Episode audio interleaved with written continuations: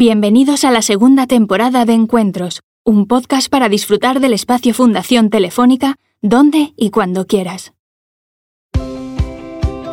En marzo de 2020 se cumplieron 40 años de la prematura desaparición de una de las figuras más queridas de nuestro imaginario colectivo, la del naturalista Félix Rodríguez de la Fuente. Pero ¿qué hay tras el personaje que todos recordamos? Arrancamos. Sus programas supusieron un auténtico fenómeno de masas, y a él le debemos el despertar a la conciencia medioambiental de toda una generación. Hoy aprovechamos la presentación del libro Félix, un hombre en la Tierra, publicado por Geoplaneta, para analizar las claves de este monstruo de la comunicación y conocerle en su faceta más personal, hasta dar con uno de los mayores descubrimientos en torno a su figura. Y es que aunque todos le recordemos como el gran amigo de los animales, su verdadera pasión era la paleoantropología, los orígenes de la humanidad. Un encuentro muy especial introducido por Dante Hermo, editor del libro, entre su autora, Odil Rodríguez de la Fuente, y uno de sus mejores biógrafos, el ambientalista y periodista Benigno Varillas. Un podcast un tanto nostálgico que conecta sorprendentemente con la actualidad, la tecnología y el futuro. Que lo disfrutes. Muchas gracias a todos por, estar aquí en la presentación de Félix, Un hombre en la Tierra, un libro publicado por Geoplaneta, eh, del que soy afortunado editor. Y, se trata de una presentación virtual porque la pandemia nos cayó justo, justo eh, en las fechas en que coincidía la presentación presencial, valga la redundancia, en la Fundación Telefónica. La Fundación Telefónica ha tenido, ha tenido la, delicadeza de, invitarnos a, hacer esta presentación virtual dentro de, su ciclo de actividades culturales y les estamos muy agradecidos. Eh, este libro, la verdad es que ha sido para Geoplaneta una, una bendición en un año muy complicado ya no solo por, por motivos, los motivos que todos conocéis, para el sector editorial ha sido, ha sido un año muy complicado y la verdad es que Félix, un hombre en la tierra, ha sido una de las pocas alegrías. Eh, ya no solo por, por, una cuestión de ventas, que han sido que han sido muy importantes teniendo en cuenta las circunstancias, sino porque el libro creo que ha sido una carta de presentación para el sello que, del que estamos muy orgullosos. Eh, la génesis de este libro, la verdad es que comenzó como por una simple efeméride, pero ha acabado siendo un auténtico descubrimiento. Ya no solo para nosotros como editorial, sino para mí como editor, eh, la figura de Félix eh, era, estaba muy vinculada a, lo, al imaginario colectivo, es decir, a, la imagen que todos tenemos un poco de él y, ver lo que había escondido detrás de toda de esa figura eh, tan conocida por todos ha sido, ha sido un auténtico descubrimiento del que, del que tenemos que estar muy agradecidos a, su hija, a Odil, que, fue escogida no solo por, su biografía, sino porque es la, es la principal difusora de, su legado y creo que nadie como ella podía haber acometido una empresa tan titánica como la de bucear en horas y horas y horas de, de, grabaciones de Félix Rodríguez de la Fuente para extraer la esencia y, la, lo, y el contenido más, más importante. ¿no? Eh, por otro lado tenemos a Benigno Varillas, que, que es probablemente el, el, biógrafo oficial, si no, no sé si puedo llamarlo como oficial, pero si no es oficial, el, el más, el más eh, el más curtido en, la biografía de, Félix Rodríguez de la Fuente. Es periodista, es uno de los pioneros junto a Félix en, periodismo ambiental. Ha estado siempre vinculado a causas, a causas medioambientales y, como digo, su biografía de, Félix Rodríguez de la Fuente sigue siendo la obra de referencia para, conocer el, periplo vital del genio burgalés. Eh, le estoy muy agradecido no solo por, su obra, sino también por, habernos escrito un magnífico perfil biográfico para nuestro libro y le agradezco muchísimo que, se prestara a la presentación presencial que no pudo ser y también a esta virtual. Pues nada, eh, hechas las presentaciones, les dejo hablar a ellos, que son los que saben, y insisto en, mi agradecimiento a los dos y, espero que disfrutéis de, de esta presentación y del libro si tenéis ocasión de leerlo. Muchas gracias.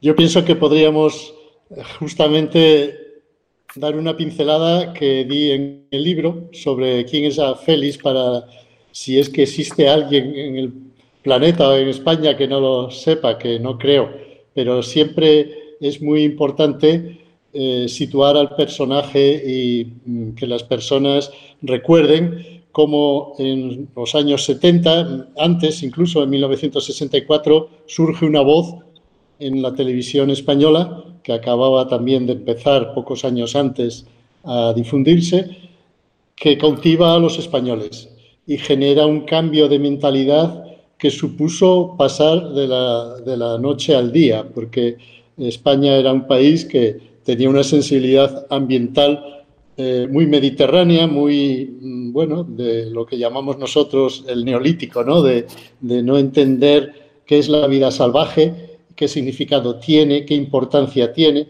y él todo esto nos lo fue contando. Desgraciadamente falleció a los 15 años de empezar esa labor, en 1980, y yo al investigar su vida constaté que no acababa ni de empezar. Yo cuando él falleció yo tenía 27 años y creía que era una persona mayor, porque para un chico de 27 años alguien de 52 es ya un Matusalén, pero cuando yo cumplí 52, me dije, pero Benigno, si tú no has hecho nada todavía, tienes todo por hacer. Y Félix seguramente pensaría lo mismo. ¿no? Fue una desgracia enorme que se nos fuera la mente más privilegiada que probablemente haya conocido España en muchas décadas. Pero fue así y es nuestra obligación recuperar ese legado, ponerlo otra vez en circulación, en valor, porque es un legado muy actual, incluso muy de futuro. Luego hablaremos de eso. Pero volviendo un poco a su biografía, además de televisión, otra faceta de Félix fue la radio, la voz. La palabra hablada, él nunca, nunca escribió. Eso es un fenómeno que se dice muy rápido y que la gente lo escucha como, bueno, vale, pues qué bien, ¿no? Pues el que reflexione y sobre todo el que sea escritor o sea guionista sabrá que es imposible puedes escribir de un tema que domines mucho, pero él llegó a escribir cerca de mil temas entre libros, guiones de televisión y guiones de radio, de media hora, vamos a poner cada uno seis folios, escribir seis folios, seis mil folios sin ponerlos en un papel es como materialmente imposible. Y él lo consiguió y creo que ese es el secreto por el que su voz y su mensaje nos calaba tan profundamente, porque era directo, iba de neurona a neurona, no había interface, no había estos eh, productos intermediarios que él mismo lo decía, ¿no? Hacen perder toda la frescura y toda esa capacidad que todavía ignoramos a dónde puede llegar tiene la palabra. Y ese era Félix, una persona que él en principio iba para médico, aunque realmente él nunca tuvo muy claro eso, lo que pasa que igual que yo, que también empecé esa carrera, en aquellos tiempos había que hacer una carrera seria, te decían en casa, nada de andar por ahí de periodista o de biólogo, que eran unos muertos de hambre, no, no, médico, abogado, ingeniero. Él eligió médico y fue un gran acierto, porque la medicina a Félix lo que le hizo fue entender que un organismo depende de otro y en un cuerpo, si te falla el hígado, va muy mal el cerebro, las piernas y la lengua. Desapareces, mueres. Entonces él logró captar que el planeta Tierra es un organismo viviente en el que cualquier pieza que falte estamos con complicaciones. Y ahí eh, lo que muchísimos años después eh, James Lovelock hizo la teoría Gaia en el que habla de un planeta pensante. Pues Félix lo tuvo muy claro incluso ya no un planeta, él era un hombre cósmico, él, él hablaba con la energía que tiene el universo, entendía la vida como una expresión de esa energía, que está todo interrelacionado con unas leyes físicas que son inexorables y que no se puede uno salir de ellas. Y eso lo captó y lo trasladó, que es lo más eh, interesante de él, porque mucha gente puede ser que llegue a tener un conocimiento profundo de las verdades de la naturaleza, pero no son capaces de transmitirla con esa pasión y ese entusiasmo que te contagiaba. Tú lo oías a Félix y si eras un niño de 10, 12 años como era yo, querías ser como él. Y así hubo miles y eso generó una conciencia ambiental no muy amplia. España nunca tuvo miles y miles de militantes, pero tuvo lo suficientes para que su labor fructificara y hoy tengamos un país que conserva su fauna y parte de su flora debido al trabajo de Félix. Y eso es la introducción que yo haría de Félix Rodríguez de la Fuente.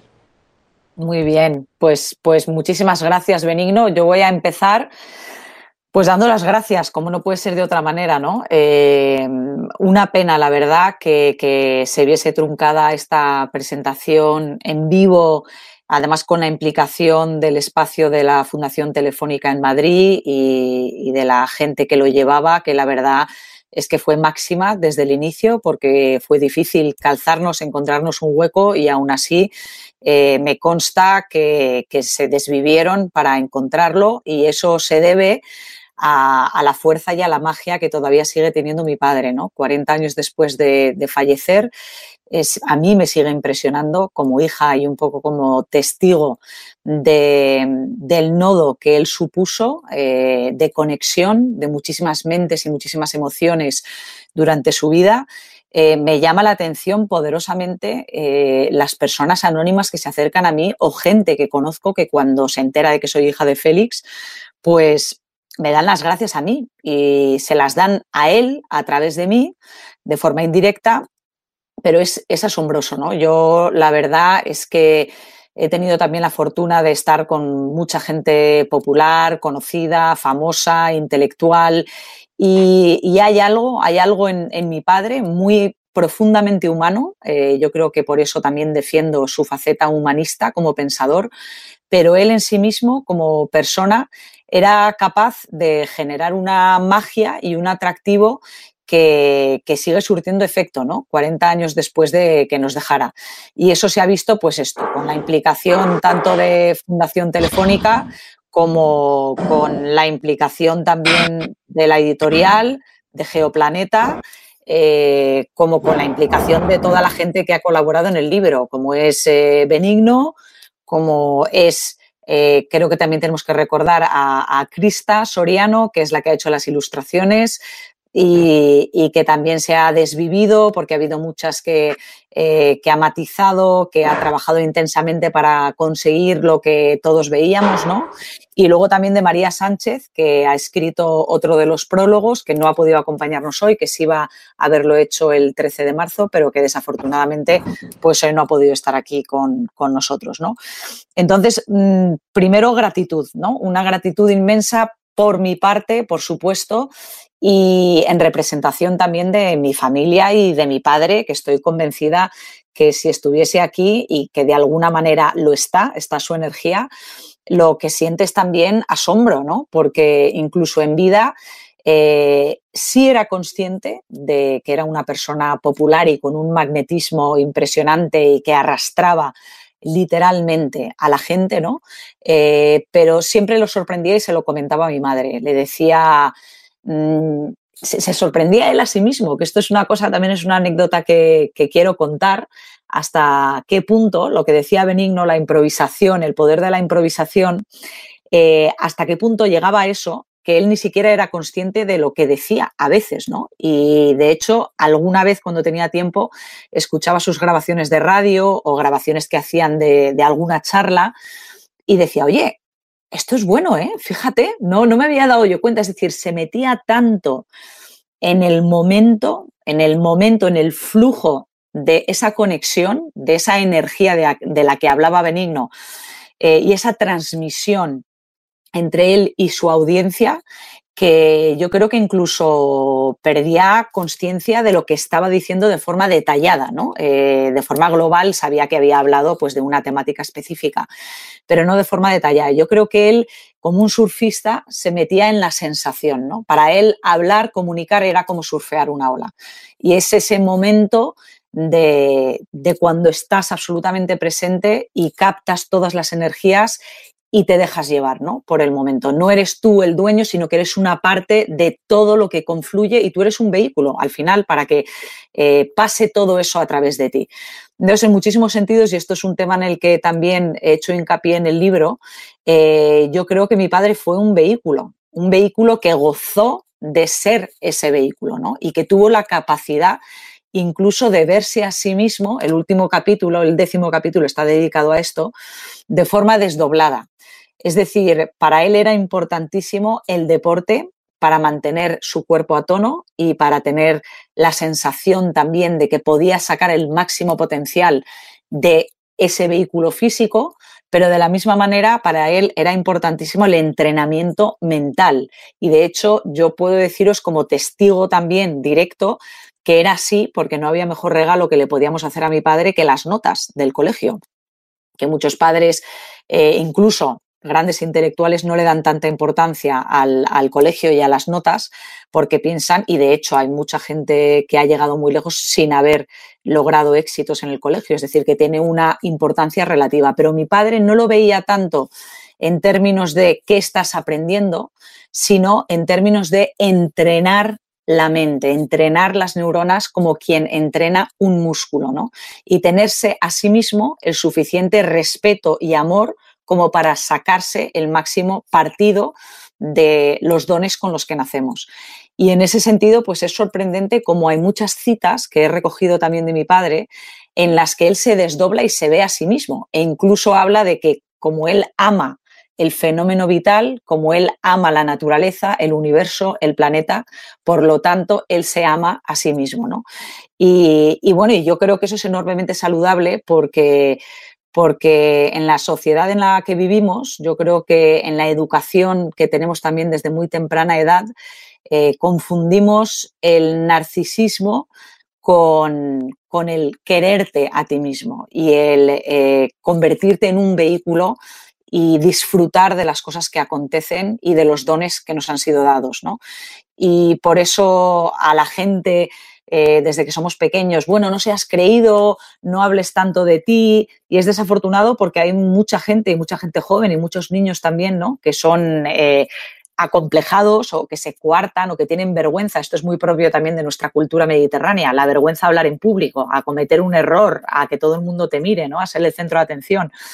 Y sin embargo es clave perder el miedo. Y el miedo yo creo que es otro elemento fundamental cuando hablamos de la figura de mi padre, porque también me preguntaron en una entrevista recientemente que si él era un aventurero y que si era una persona que no tenía miedo, eh, como pueden ser otros grandes aventureros que hemos tenido en, nuestro país, que también nos ha dado un buen surtido de, aventureros y de, descubridores a lo largo de la historia.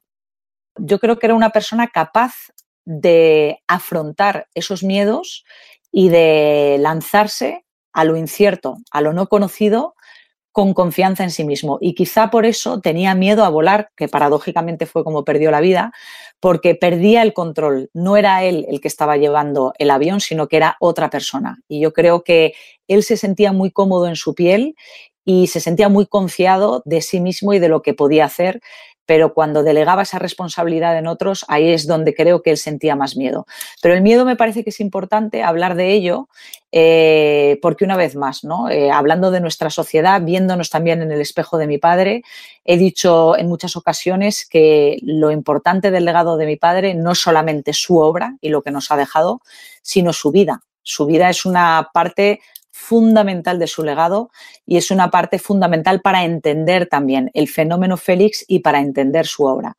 Y, es un poco lo que he tratado de desvelar también en este libro. Este libro cuando em, Geoplaneta mm, se aproximó eh, por primera vez y me planteó el hacer un libro sobre mi padre, yo lo primero que interpreté era hacer una biografía y, no me veía capaz, no me veía capaz, aparte de que ya existían, Benigno ha escrito una biografía inicial que se ha revisado, han salido yo creo que dos ediciones nuevas revisadas, si no, luego me corriges, Benigno, y luego aparte, eh, pues ha hecho muchos otros estudios y escritos sobre mi padre.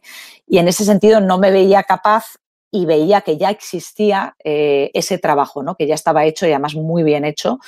Pero, sin embargo, sí que yo echaba de menos a título personal el encontrar a Félix, a solo mi padre, sin interpretaciones, ¿no? Sin, sin eh, eh, como decía antes Benigno, sin interfaz. Él de forma directa, ¿no? ¿Y por qué? Pues porque es una persona y es tanto su vida, su persona como su legado, están abiertas a muchísimas interpretaciones. Eh, yo lo sigo viendo a lo largo de mi vida. Hay textos y hay audios, eh, bueno, textos porque han sido eh, transcritos desde los audios, porque efectivamente, como dice Benigno, improvisaba y hablaba prácticamente todo. Pero yo hay citas de mi padre que conocía muy bien que he revisitado en diferentes momentos de mi vida y que han tenido diferentes lecturas, dependiendo de cómo yo estaba y de, mi sensibilidad o de las cosas que van ampliando también eh, mi forma de aproximarme al mundo y de conocer el mundo. Entonces, eh, pues ahí veía eso, ¿no? Veía que, que sacar a Félix, a mi padre, destilado, la esencia de mi padre, eh, y no solamente sus cuentos, sus relatos, sino frases, inquietudes, eh, cómo se dirigía a su audiencia. También me parece muy importante para los que queremos ser comunicadores a día de hoy y en el futuro. Algunas claves de cómo envuelve y cómo incluso se pone en la piel del que le está escuchando y, y se atreve incluso a decir, usted que estará llevando el camión ahora mismo y que estará cansado, probablemente esté pensando, ¿y qué me va a contar a mí ahora el doctor? Pero yo, ¿a mí qué me interesa la vida de las termitas? Por ejemplo, ¿no? Y a partir de ahí, a partir de hacerse uno con su audiencia, pues la ropa y efectivamente para él le resulta más fácil sumergirse en el relato pero evidentemente para su audiencia también, ¿no? Se sumerge completamente y de lleno. Pero no solo eso, sino cómo se retrotrae en el tiempo, cómo dice, olvídate de lo que estés viendo, olvídate de los ruidos que estés escuchando, de los coches y sumérgete conmigo hace 5 millones de años, vamos a irnos a una laguna, vamos a viajar en el tiempo. Es, es realmente apasionante y requeriría toda una vida o más de una vida para analizar a fondo las dotes de comunicación de mi padre, que como digo, no creo siquiera que él fuera consciente de ello, ¿no? Como digo, creo que él fue un vehículo y que, y que simplemente se dejó llevar, como ha ocurrido con otros grandes genios en la historia de la humanidad, que han sido personas que les sorprendía lo que, lo que decían, lo que hacían o lo que creaban, ¿no? Porque esto también son, son formas de creación. También hay una faceta muy artística en esa creación verbal, en ese relato hablado, ¿no? Eh, pero básicamente, ya para terminar mi pequeña introducción y a partir de aquí podemos empezar un diálogo, si te parece benigno, eh, yo lo que he querido es crear una Biblia que sí que me gustaría con el tiempo y si hay futuras ediciones que pudiésemos ir ampliando, porque eso la verdad es que ha sido una enorme frustración mía personal, es que nos hemos visto obligados porque teníamos un reto que era sacar un libro de calidad eh, y se ve perfectamente que es un libro de muchísima calidad. Eh, por un precio que no fuese demasiado alto. ¿no? Queríamos que pudiese acceder a él eh, personas de todos los ámbitos, que no fuese un libro caro y, que quedara ahí esta primera Biblia. Y que a partir de aquí, pues como digo, en futuras ediciones nos planteemos meter tanto las citas que nos hemos visto obligados a dejar fuera, eh, porque teníamos un límite de páginas para no superar ese precio que nos habíamos puesto, eh, como citas que voy descubriendo a día de hoy. Eh, he hecho una inmersión, como ha dicho Dante, importantísima en toda la obra, pero aún así eh, sigue habiendo cosas que voy redescubriendo, incluso cosas que había escuchado y que se me han escapado, matices, eh, cosas que me manda la gente ahora que ha leído el libro y me dice, ¿conoces esta cita?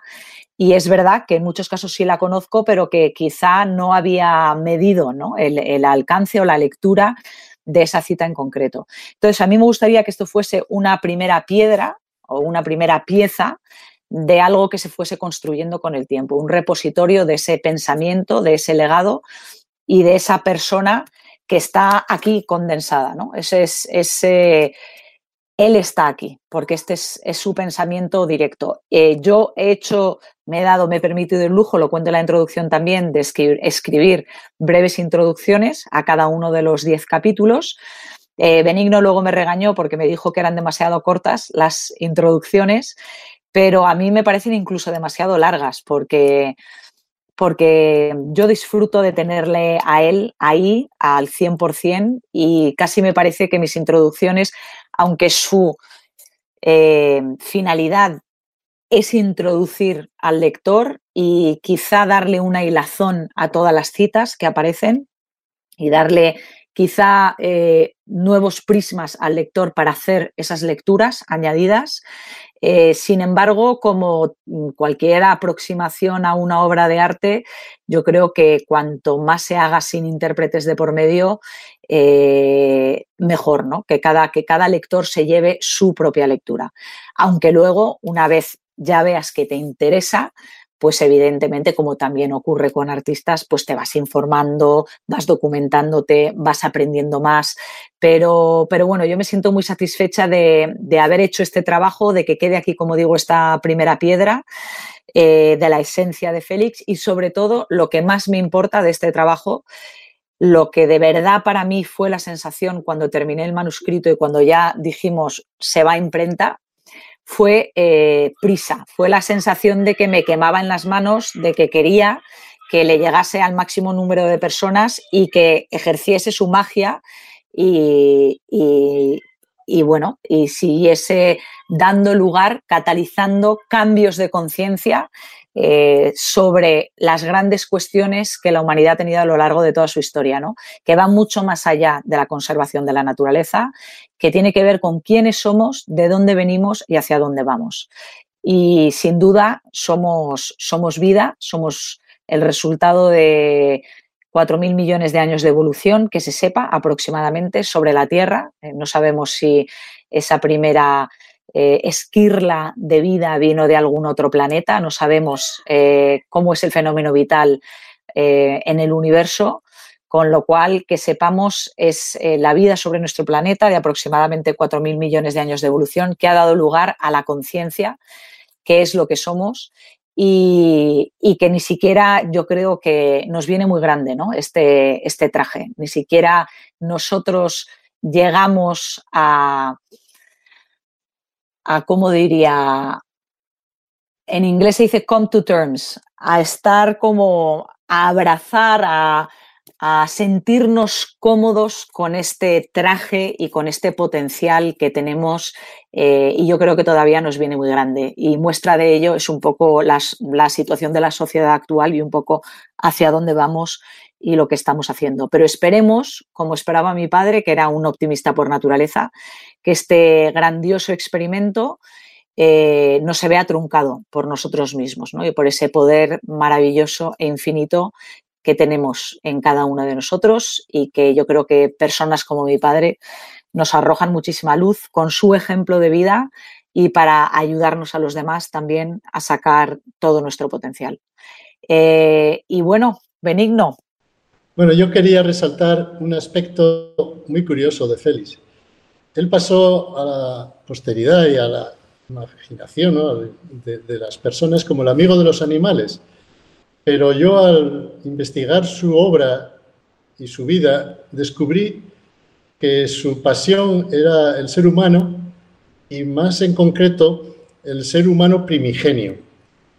Y ahí él rompe totalmente el esquema que había y que sigue habiendo respecto al hombre del pasado. Él considera que tal vez la especie humana alcanzó su grado de más sofisticación mental cuando pintó Altamira, hace 14.000 años, y que todo eso se perdió por distintos avatares de la historia que no vienen a cuento, el surgimiento del neolítico, pero le da la esperanza de recuperar a ese ser humano que él considera, sobre todo emplea la palabra magnánimo pero también muchos otros epítetos, ¿no? Él le considera una persona eh, locuaz, que no para de hablar, y yo todo esto, cuando en vida lo escuchaba, no percibía el contenido tan profundo que encierra Solo ahora, tal vez por mi madurez ya mental y lo que he leído y vivido, me di cuenta de que era la clave del pensamiento de Félix, ¿no? El hombre ese que él habla, que tiene que venir, y es curioso porque hay un científico, Eudal Carbonell, que ha publicado varios libros sobre la necesidad de que la especie humana dé un salto evolutivo para salir de estas miserias en las que vivimos actualmente. Pues eso Félix lo decía en los años 60 y 70 con su, con su capacidad de transmisión y pienso que efectivamente es lo que nosotros ahora, además de recordarle y de aprender mucho de todo lo que nos dejó, eh, deberíamos de trabajar en buscar cómo lograr ese objetivo que él tenía muy claro y que por fallecer tan joven no pudo mm, transmitirnoslo ni hacer que, que, se plasmara en una realidad. Entonces, esto que dice Odil, ¿no? De no solo dejarlo en un libro, sino continuar esta labor. Al poco de morir, un personaje también muy conocido de la televisión, Hermida, Jesús Hermida, comentó en público que tendría que crearse un taller, por lo menos, ¿no? O no un departamento, un taller dentro de la Facultad de Ciencias de la Información que acababa de empezar en aquellos años, para analizar la técnica y, el mensaje de Rodrigo de la Fuente. Y eso quedó ahí en el olvido, nadie lo percató como algo importante. Pues creo que es la misión que ahora tendríamos que intentar entre los que nos han interesado estos temas de la oratoria, de ese sentido de, unidad del universo con la vida y de la relación con otros seres vivos, con qué es lo salvaje, ¿no? Aquí en España la palabra salvaje es como un insulto cuando eh, se refiere a lo libre, lo no domesticado, lo que está intacto, ¿no? Y todo eso son valores que nos vienen eh, fundamentales para desarrollar la sociedad de la información y del conocimiento que todos sabemos que está ahí al caer, en cuanto crezcan estos niños que le dan la lata a, Odil, ellos se encargarán de llevar esto a buen puerto, pero claro, los adultos tenemos la sagrada obligación de facilitárselo y evidentemente de proporcionarles todas las herramientas y todos los recursos que, eh, como es la obra de Félix, están a nuestro alcance. ¿Qué opinas, Odil? Estoy, estoy totalmente de acuerdo contigo. Y este es un tema que a mí me ha hecho reflexionar mucho también, porque como tú dices, inicialmente uno o no se da cuenta de ese mensaje, de esto que, tú has dicho, ¿no? que mi padre pensaba que quizá eh, el ejemplo mm, o el ejemplar dentro de nuestra especie, la etapa en la que nuestra especie tocó el clímax de su potencial, eh, fue en el magdaleniense, ¿no? Eh, y yo creo que esto, claro, habrá gente que, estará llevándose las manos a la cabeza y diciendo, pero, pero qué tontería. Tú fíjate, aquellos hombres que vivían en cuevas y ahora que tenemos la ciencia, la tecnología, las ciudades, que podemos llegar a la luna, pero ¿cómo vamos a estar en un mismo nivel? Entonces, yo creo que esto a mí me ha dado mucho que pensar y hay un fenómeno curioso que ha ocurrido en la evolución del ser humano y que a lo mejor forma parte también de, nuestro proceso evolutivo,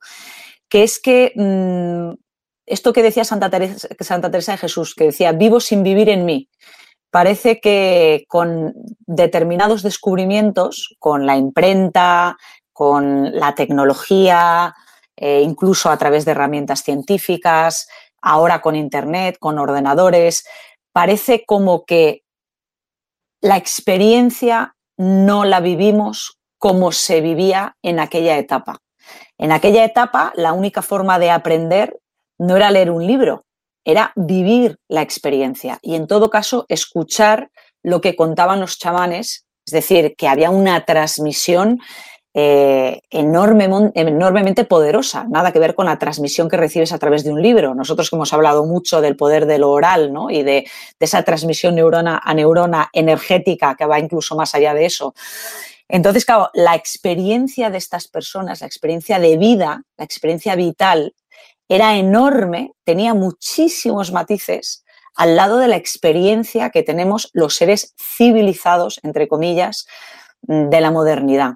Si te das cuenta, hemos, eh, cuando hablábamos antes ¿no? de delegar, hemos delegado una enorme parte de nuestra experiencia a lo virtual. eh, tú lees sobre África, eh, lees sobre viajes que han hecho grandes exploradores, lees sobre descubrimientos científicos, repetimos mantras que escuchamos también en los medios de comunicación, creencias que son sostenidas por todos, pero en realidad tú por experiencia, ¿qué sabes de verdad? O sea, no lo que te han dicho que es así, así, así, ya está, sino lo que tú de verdad has vivido. Y si lo piensas, la vida de la mayoría de nosotros es muy pobre. Si tú piensas en esa experiencia que vive la mayoría de la gente en ciudades, es enormemente monótona y repetitiva y muy poco expuesta a estímulos tan ricos como pueden ser los estímulos que ofrece la naturaleza, con, todos los cambios que se viven en un espacio de 24 horas y desde luego en el espacio de un año con el cambio de las estaciones y desde luego en el espacio de 40, 50, 60, 80 años que puede significar una vida entera.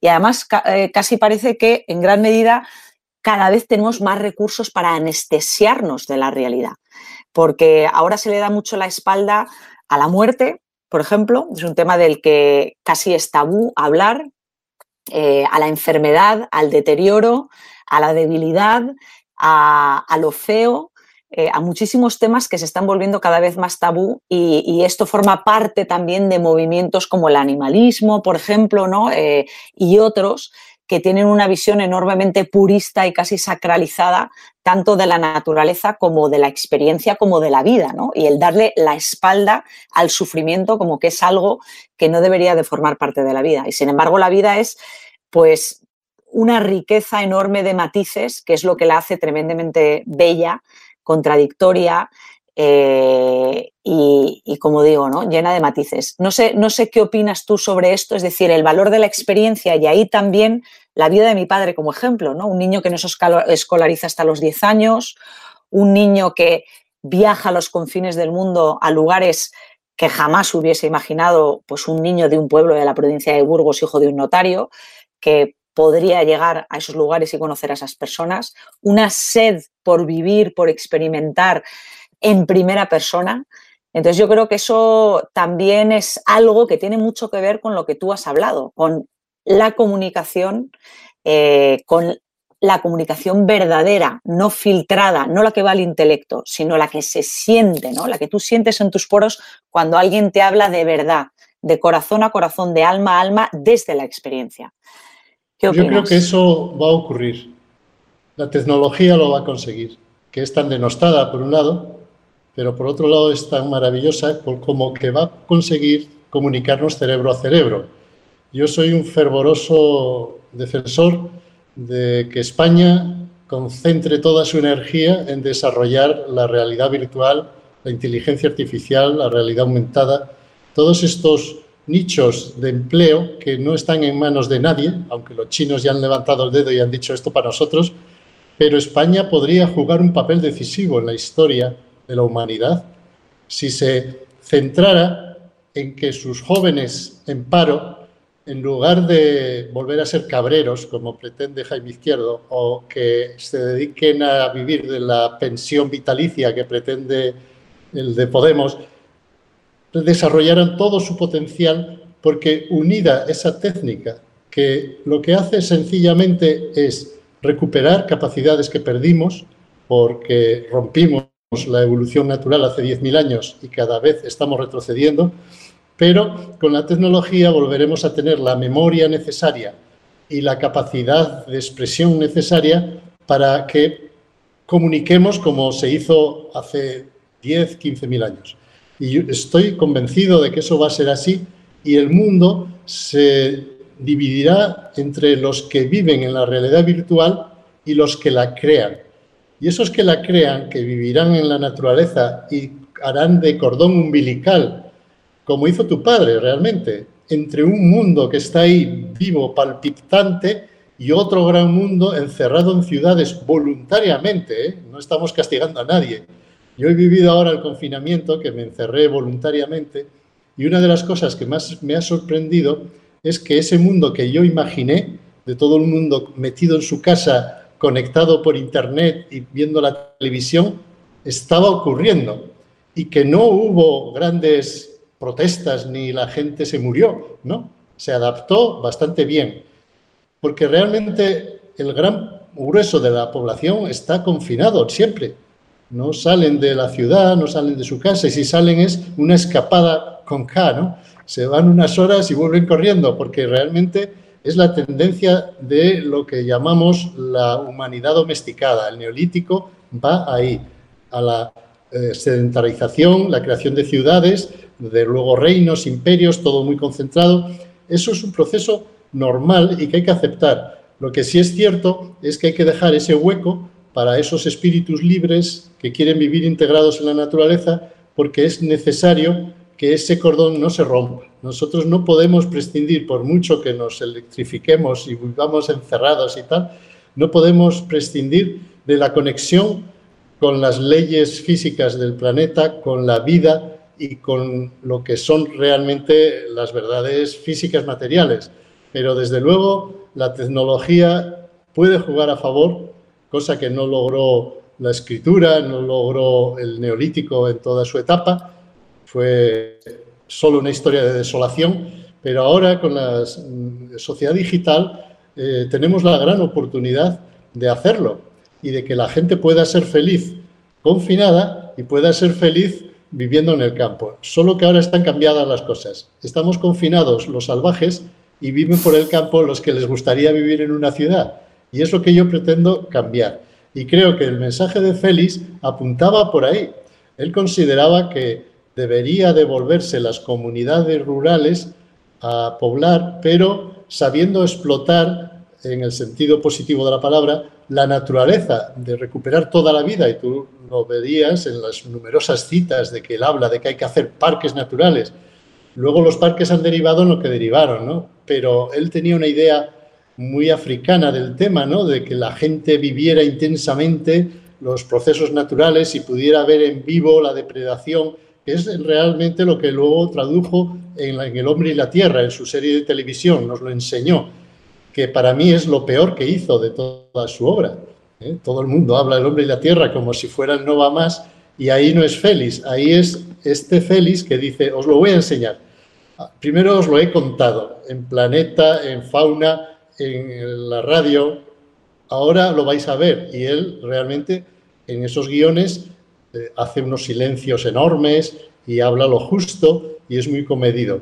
No es como cuando en la radio, que es el no va más, pero también en Planeta Azul, ¿no? Se llamaba, o en Fauna, era aquella televisión del gusto parlante.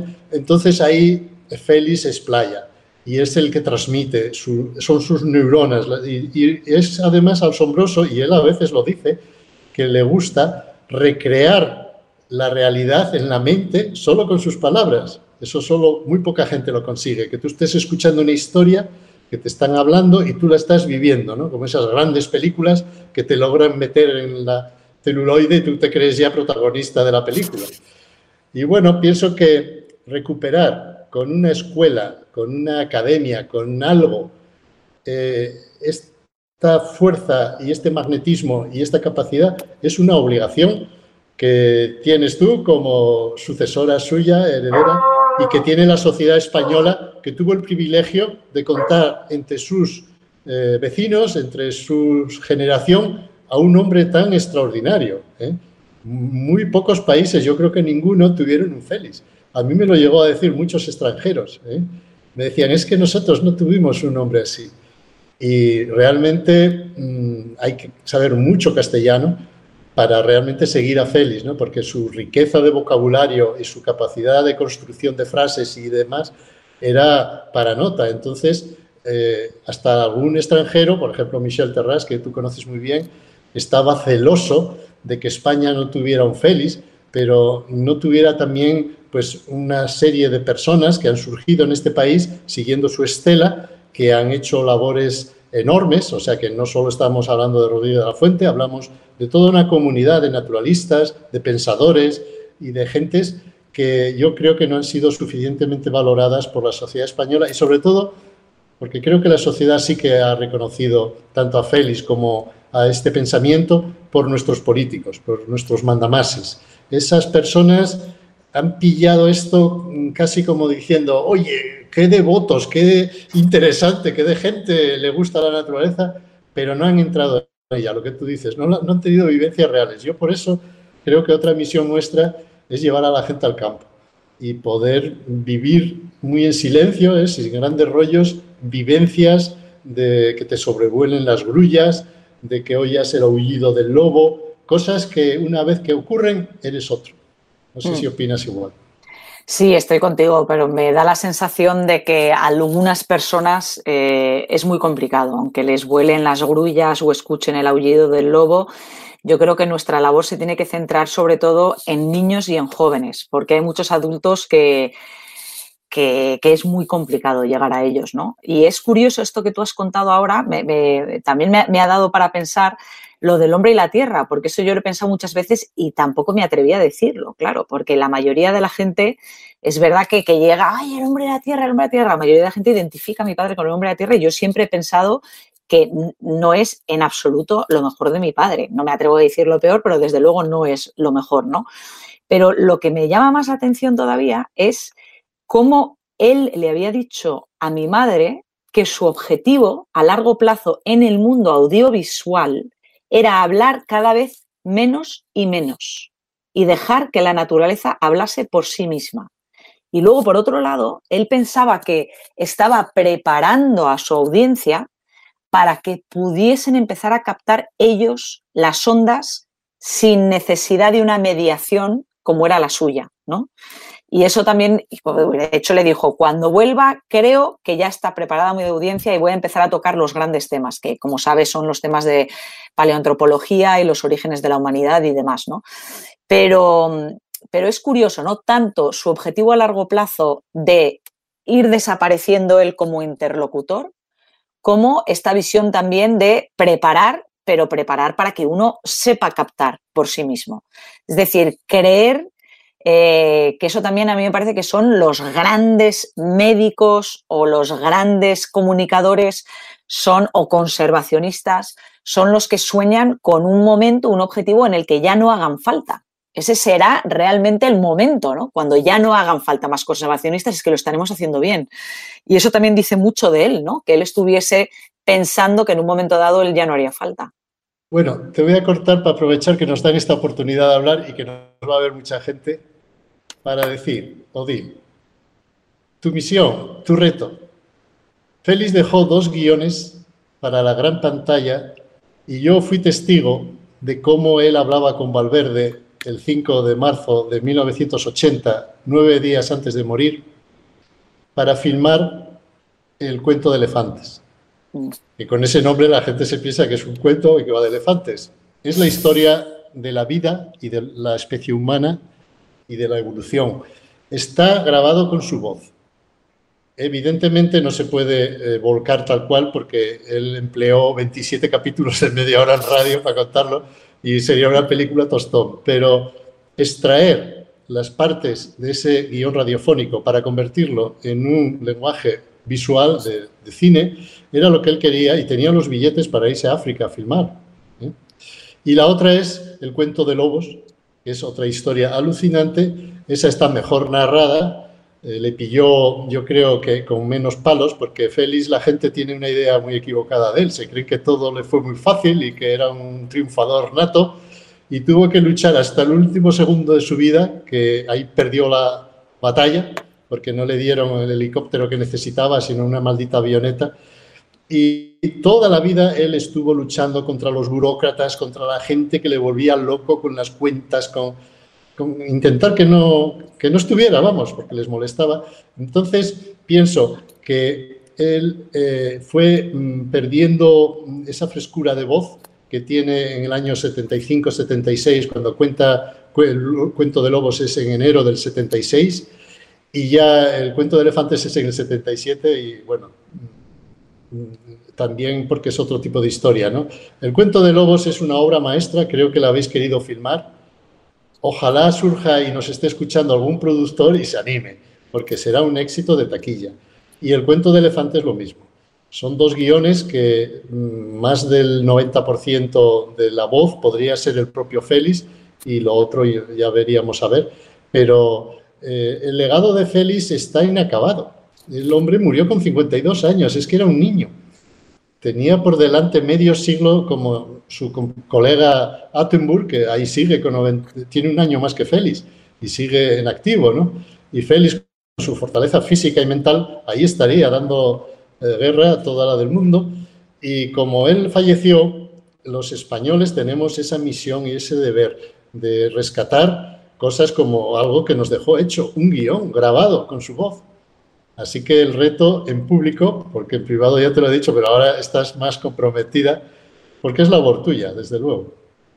Sí, bueno, es labor mía esa, como muchas otras cosas también que quedan de su legado y que para mí lo más importante es mantenerlo en el candelero, ¿no? Como se suele decir, porque estoy contigo también, que el pueblo español desde luego sí que ha captado, ha reconocido, quiere muchísimo a la figura de mi padre, siente algo por él que va mucho más allá de, lo que se siente por un personaje popular, pero estoy contigo que a nivel, a título de tanto administración como incluso también a nivel eh, científico e intelectual, ¿no? Todavía no se le ha no se le ha captado y no se le ha reconocido eh, yo creo que en la medida en que sí se hará eh, según vaya pasando el tiempo. Yo siempre lo dije, esto es un tema que viví también con mi madre, porque cuando yo estaba en Estados Unidos, eh, bueno, pues mi madre me llamaba y a veces me decía qué barbaridad lo que están haciendo con la obra de tu padre, porque están troceando cosas del hombre y la tierra para luego hacer productos derivados que ni mencionan a tu padre y tal, no sé qué, pa, pa, pa. Y yo le decía, tú no te preocupes, mamá, que papá es una persona que se le va a reconocer y va a cobrar toda su dimensión probablemente cuando yo no esté aquí ya. Es decir, creo que tenemos que tener suficiente madurez eh, y generosidad porque tiene mucho que ver también con el celo y la envidia, eh, sobre todo de determinados sectores, para reconocer el legado, lo vivo que sigue todavía su legado y todo lo que nos puede seguir aportando, ¿no? Todavía. Eh, y como tú dices, está inacabado, pero no ya por él. Él nos dejó, yo creo que todos los cimientos. Yo creo que las direcciones están muy claras, los mensajes están ahí y, el legado somos todos, ¿no? Somos eh, nuestra generación, eh, la de mis hijos, los que vengan y los que vengan, ¿no? Y lo que eh, él es una linterna que nos mm, señala el camino, pero como él también hay muchísimos otros grandes pensadores y sabios que afortunadamente tenemos y que, nos señalan el camino, pero el camino hay que andarlo y hay que hacerlo andando y experimentándolo y viviéndolo, ¿no?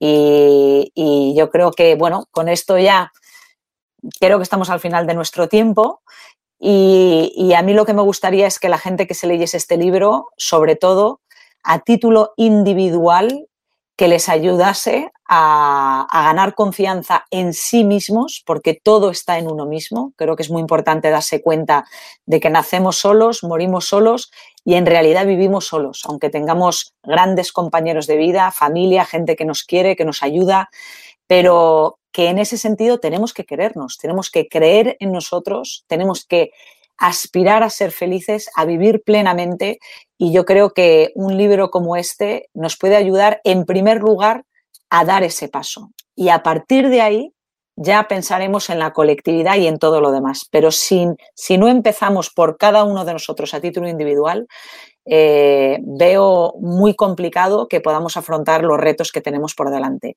Y desafortunadamente, actualmente en este momento que vivimos, hay cada vez más gente, este es el aspecto positivo, que está despertando, yo creo, y que se está trabajando, que se está mirando un poco hacia adentro y, que está haciendo un trabajo importante, pero sin embargo, en el otro lado de la moneda eh, tenemos un momento de muchísima frivolidad, de muchísima falta también de dirección, de valores, de mucho conflicto, de mucho odio, de mucha confusión, de mucho ruido.